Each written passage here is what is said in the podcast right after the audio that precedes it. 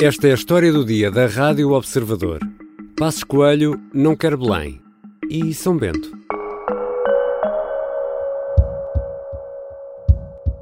Eu limitei-me a assistir a uma sessão na qual o antigo Primeiro-Ministro e antigo líder do PSD falou no seu futuro político.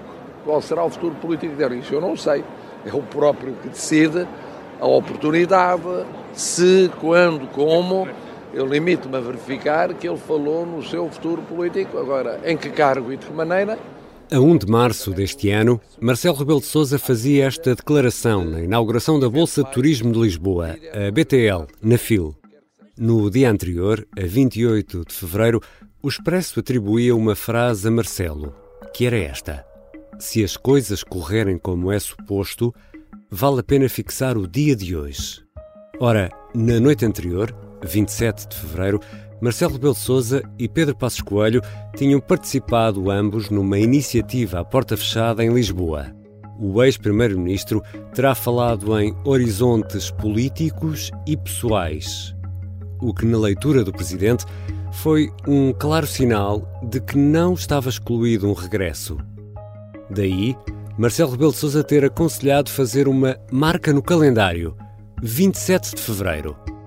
Agora, no final de agosto, uma série de possíveis candidatos à presidência da República tiveram de marcar terreno perante a declaração de Marques Mendes. O centro-direita suspira pelo regresso de Pedro Passos Coelho, mas será que o ex-primeiro-ministro quer mesmo regressar? E se sim, quer tentar Belém ou São Bento, a presidência ou o governo do país? Vou conversar com Miguel Santos Carrapatoso, editor adjunto de política do Observador. Eu sou o Ricardo Conceição e esta é a história do dia. Bem-vindo, Miguel. Olá, Ricardo. Miguel, a declaração de Marcos Mendes no espaço de comentário na SIC. Se eu um dia achar que com uma candidatura à presidência da República posso ser útil ao país, que é isso que conta, que é o país, ter alguma utilidade para o país, tomarei essa decisão. Estas palavras obrigaram quantos e quais eventuais candidatos a Belém a apresentar-se? Bom, quase toda a gente que no espaço centro-direita tem ou, alguma ambição ou, ou, ou, é-lhe apontada alguma ambição hum. uh, nesse sentido, foi obrigada a mostrar parte do seu jogo. Tivemos Durão Barroso a dizer taxativamente não contem comigo, tivemos Rui Rio reagindo a uma notícia do público que dava eco de, uns, de rumores que já circulam há bastante tempo no interior do partido, a dizer que não tem vontade de regressar à vida política ativa. Tivemos Pedro Santana Lopes, que aqui mesmo no Observador tinha feito, tinha dado um tiro de partida nesse sentido, dizendo, fazendo algumas, alguns reparos a Luís Marques Mendes e dizendo que está uh, em jogo, ainda não confirmando naturalmente uma candidatura à presidência da República. Um, enfim, tivemos muita gente um, destas figuras, das principais figuras que surgem geralmente nos estudos de opinião, a dizer alguma coisa sobre o assunto. E Paulo Portas? Paulo Portas, que não sendo do PSD, é uh, frequentemente apontado como um dos candidatos em, melhores condições de representar o centro-direita nessa corrida à sucessão de Marcelo Rebelo de Sousa. E tem comentário ao domingo. E tem comentário ao domingo, tal como Luís Marques Mendes. Uh, aproveitou a Universidade de Verão do PSD, eh, para a qual tinha sido convidado, para aconselhar eh, algum bom senso ao espaço centro-direita, dizendo que este não era o tempo. Ora, quando alguém diz que este não é o tempo uh, para se pronunciar, não fecha, em, definitivamente, em definitivo, aliás, a porta. E parece-me que o antigo líder do CDS quis fazer isso, manter todas as cartas em cima da mesa, sem se comprometer com uma eventual candidatura à presidência da República e dando um sinal importante ao espaço centro-direita, que as próximas eleições europeias vão definir muita coisa. Vão definir, sobretudo, uh, se Luís Montenegro continua ou não na liderança do PSD e como é que se vai reorganizar essa mesma direita.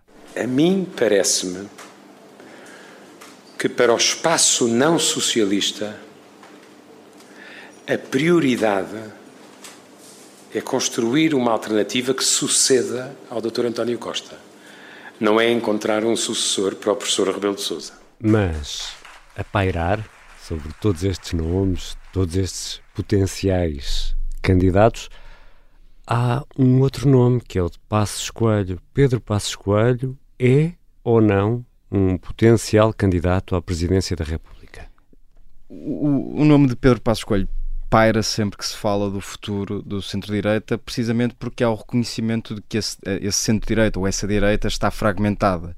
Uh, vimos, uh, a título de exemplo, André Ventura, outro que já foi candidato à presidência da República e é outra figura que não afasta por completo essa hipótese, a dizer na SIC que se Pedro Passos Coelho decidisse eventualmente entrar nessa corrida, ele de facto, ele, Pedro Passos Coelho, era um candidato agregador à direita e que poderia fazer repensar uma candidatura de, de André Ventura.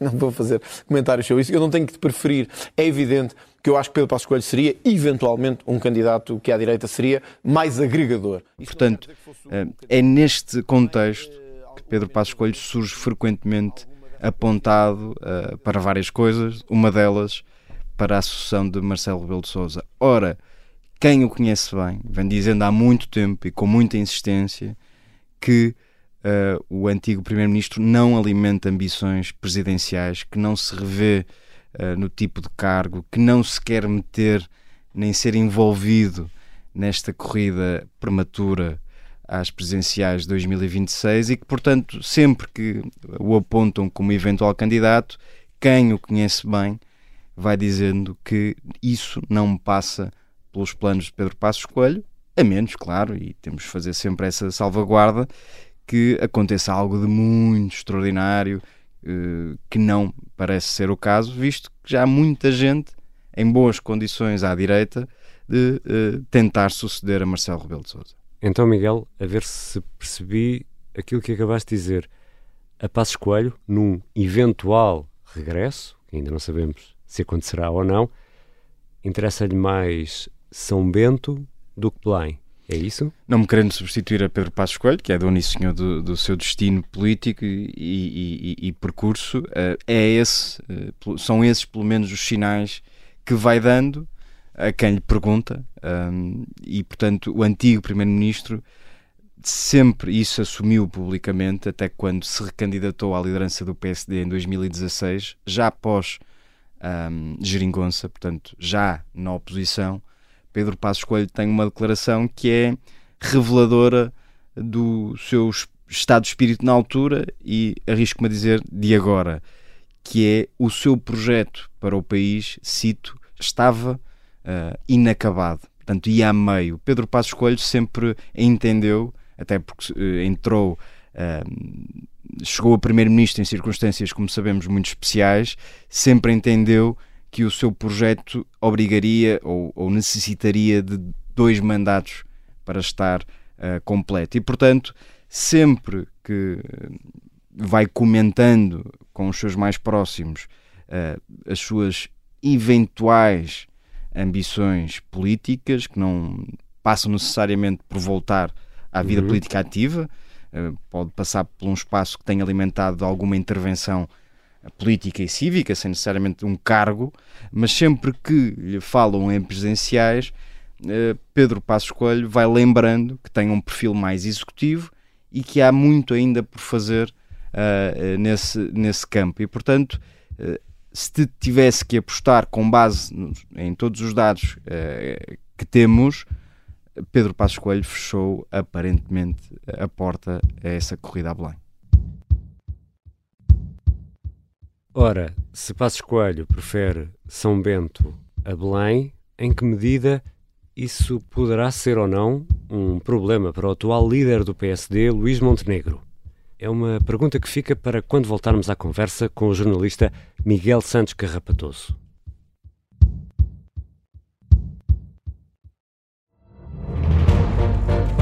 Esta é a história do padre obcecado com a infiltração do comunismo na Igreja que tentou matar o Papa em Fátima. Que raio de coincidência! No dia 13 de maio. E, a partir desse momento, o Papa Voitila nunca mais deixa de olhar para Fátima. Episódio 1 O Anticristo em Fátima. Matar o Papa é uma série para ouvir em seis episódios e faz parte dos Podcast Plus do Observador um novo episódio a cada terça-feira.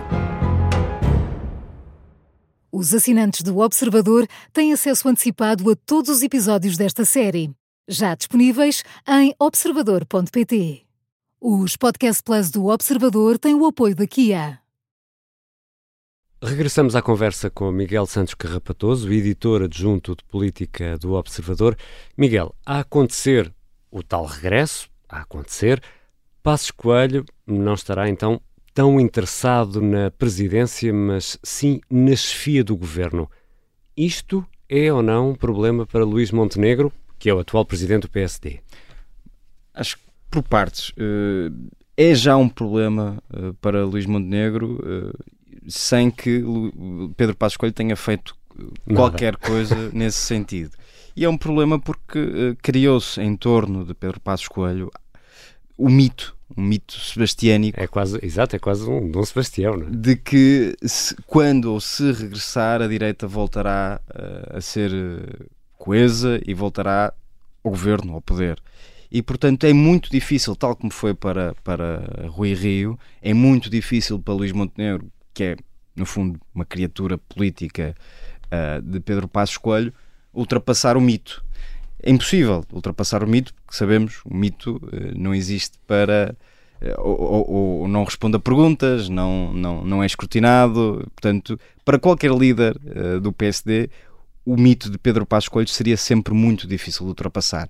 Isso está a ser difícil de ultrapassar para Luís Montenegro, que tem tido um arranque de liderança do PSD que tem dividido uh, o partido. É natural, o PSD nunca ficaria em paz, porque não é essa a natureza do partido, mas há muita gente que olha para, para uh, Luís Montenegro e não necessariamente gente ligada a Rui Rio ou outros setores do partido que uh, não vê um líder uh, convincente. E quando existe o mito de Pedro Passos Coelho e quando há gente no partido a achar que Luís Montenegro não tem feito o suficiente, tudo isto somado prejudiquem muito a afirmação de Luís Montenegro. Mas vai ter agora uma grande prova que são as eleições europeias. Sim, e é isso que se agarra à, à direção do PSD e os homens mais próximos de Luís Montenegro, homens e mulheres naturalmente, que é eh, quando eh, Luís Montenegro provar o que vale nas urnas, a questão da liderança ou da, su da sua sucessão desaparece. Eh, será a legitimação completa de Luís Montenegro, que teve uma vitória acima de qualquer dúvida nas eleições internas do partido e, portanto, se provar aquilo que vale nas próximas eleições europeias, devolvendo o PSD ao caminho das vitórias, é preciso recordar que o partido está há muito tempo afastado uh, dessas mesmas vitórias. Se Luís Montenegro tiver, fizer um brilharete nas próximas europeias, nem o mito de Pedro Passos Coelho ou de qualquer outro uh, candidato, como Carlos Moedas, que é recorrentemente uh, mencionado nestas questões, nem esses, nem mais ninguém, impedirão Luís Montenegro de ser o candidato do partido nas eleições legislativas de 2026. E se a vitória for por pouquinho ou se for mesmo derrotado? Aí é que as coisas se complicam. Um, é preciso perceber que o PSD, que era conhecido por ser uma máquina de triturar líderes, uh, tem sido mais tolerante do que era é preciso recordar que Rui Rio, não tendo vencido qualquer eleição nacional, e aqui incluo legislativas e eleições europeias, viu, viu ser renovada a confiança por duas vezes. E duas vezes contra candidatos fortes, Luís Montenegro e Paulo Rangel, que toda a gente dizia que ganharia com grande facilidade. E, portanto, é preciso saber se, no caso de uma vitória sem brilho ou de uma derrota por poucochinho, se o PSD terá ou não a mesma tolerância. É importante também para termos como chave de leitura duas declarações de Luís Montenegro sobre esse uh, assunto. Primeiro, numa entrevista ao Observador, em maio de 2022, ainda antes de ser líder do partido, portanto, nas eleições internas, em que Luís Montenegro disse que não era necessariamente obrigatório que um líder que perdesse as europeias saísse. E agora, mais recentemente, em entrevista à RTP, dizendo que um resultado, uma derrota por pouquinho não seria um mau resultado, atendendo àquilo que tem sido o histórico do PSD. O PSD perdeu as últimas eleições europeias por 12 pontos percentuais. Se o PSD ficar a 2 ou 3 pontos, acham que é um mau resultado? Pergunte-lhe. Não, mas acha?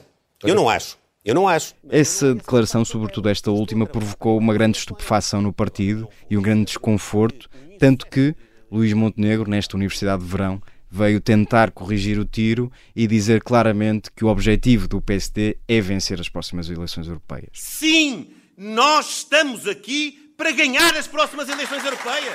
Posto isto, se o PSD não vencer as próximas eleições europeias, há muita gente no partido que vai fazer a seguinte leitura. Se o líder do PSD, nestas circunstâncias tão difíceis para o PS, não consegue ganhar umas europeias, que são tradicionalmente usadas para castigar o governo em funções, não será capaz de vencer as eleições legislativas de 2026. Não existirá o balanço, não existirá o momentum um, e, portanto, será muito difícil para Luís Montenegro, que tem um controle muito confortável do aparelho social-democrata, ficar à frente do partido, sobretudo se uh, Pedro Passos Coelho for convencido de facto a avançar. É, porque o fantasma continua lá, não é? Sim, continua e a direção do PSD e as pessoas que são próximas de Luís Montenegro resolvem a coisa muito facilmente, que é, um, primeiro, uh, uh, aquilo que dizia há instantes, se o PSD vencer as eleições europeias, dificilmente alguém pedirá a cabeça de Luís Montenegro, portanto, terá tudo para ser candidato nas próximas legislativas, candidato a primeiro-ministro, e isso, portanto, depende apenas do trabalho do próprio uhum. e do partido, e, num segundo momento, a, a certeza, o conforto uh, de que Pedro Passos Coelho nunca enfrentará uh, Luís Montenegro, nunca entrará em confronto direto, nunca empurrará Luís Montenegro pela borda fora. E isso é confirmado também por gente que é próxima de, de Pedro Passos Coelho. Agora, uh, tudo isto é verdade, mas uh, Pedro Passos Coelho não precisará de abrir a boca para que muita gente que continua a suspirar por ele apareça para pedir a cabeça a Luís Montenegro em, quase, em, em caso de derrota nas próximas europeias. Mas aqui chegados, Miguel, já alguém conseguiu perceber se o próprio Pedro Passos Coelho já deu sinais concretos ou não de que quer mesmo voltar à política? Não.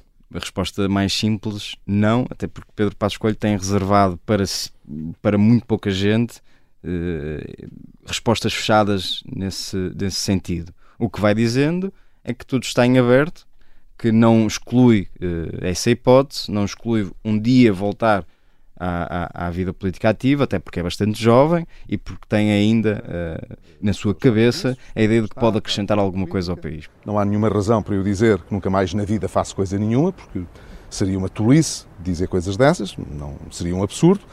Mas eh, não, não, não estou a pensar em coisa nenhuma, estou muito fora de tudo e, e assim pretendo continuar, está bem? A, agora, a presença nestes eventos não pode gerar essa confusão? Estes eventos são eventos académicos, está bem? Obrigado. Portanto, não há ninguém uh, que possa jurar a pé juntos que Pedro Passos Coelho tenha dito que sim ou que não. Um, depois há um, mas há um dado uh, que, que, que uh, encaixa naquilo que dizia há instantes. Um, Pedro Passos Coelho, num, em primeiro lugar, nunca uh, empurrará Luís Montenegro borda fora e, em segundo lugar, e talvez mais importante, só aceitará ponderar um eventual regresso à liderança do PSD se achar que tem condições reais de ser um bom candidato a primeiro-ministro e eh, se o partido concluir que está tão mal, tão mal, tão mal, que é quase preciso ir às reservas buscar aquele que é, neste momento, o, o considerado à direita o, a figura que, com maior capacidade de agregar todo esse espaço. Portanto, se, estes, se estas duas uh, condições estiverem uh, se verificarem, ou seja, se ele achar que tem alguma possibilidade de ser um candidato sério a primeiro-ministro e se achar e sentir que o partido precisa de facto dele, então o que nos dizem, quem conhece bem Pedro Passos Coelho, é que aceitará ponderar essa questão. Mas reparemos que estamos aqui a falar de vários cenários em cima de cenários. cenários Primeiro, que o PSD perca as eleições europeias, o que não é um dado adquirido. Segundo, que o partido se volte de facto para Pedro Passos Coelho. E em terceiro, que o próprio sinta que tem condições para ser uh, um bom candidato. Portanto, é muito prematuro uh, uh, e além de arriscado dizer que Pedro Passos Coelho está desejoso para voltar. Não é, esse de não é essa de toda a leitura que deve ser feita, mas sim estar atento aos sinais que são dados pelo partido e, mais importante do que isso, o resultado das eleições europeias de junho 2024. Obrigado, Miguel. Obrigado, Ricardo. Miguel Santos Carrapatoso é o editor adjunto de política do Observador. Esta foi a história do dia e neste episódio ouvimos sons recolhidos pela Rádio Observador e ainda declarações registadas pela SIC, RTP e CNN. A sonoplastia é do Diogo Casinha, a música do genérico do João Ribeiro. Eu sou o Ricardo Conceição. Até segunda.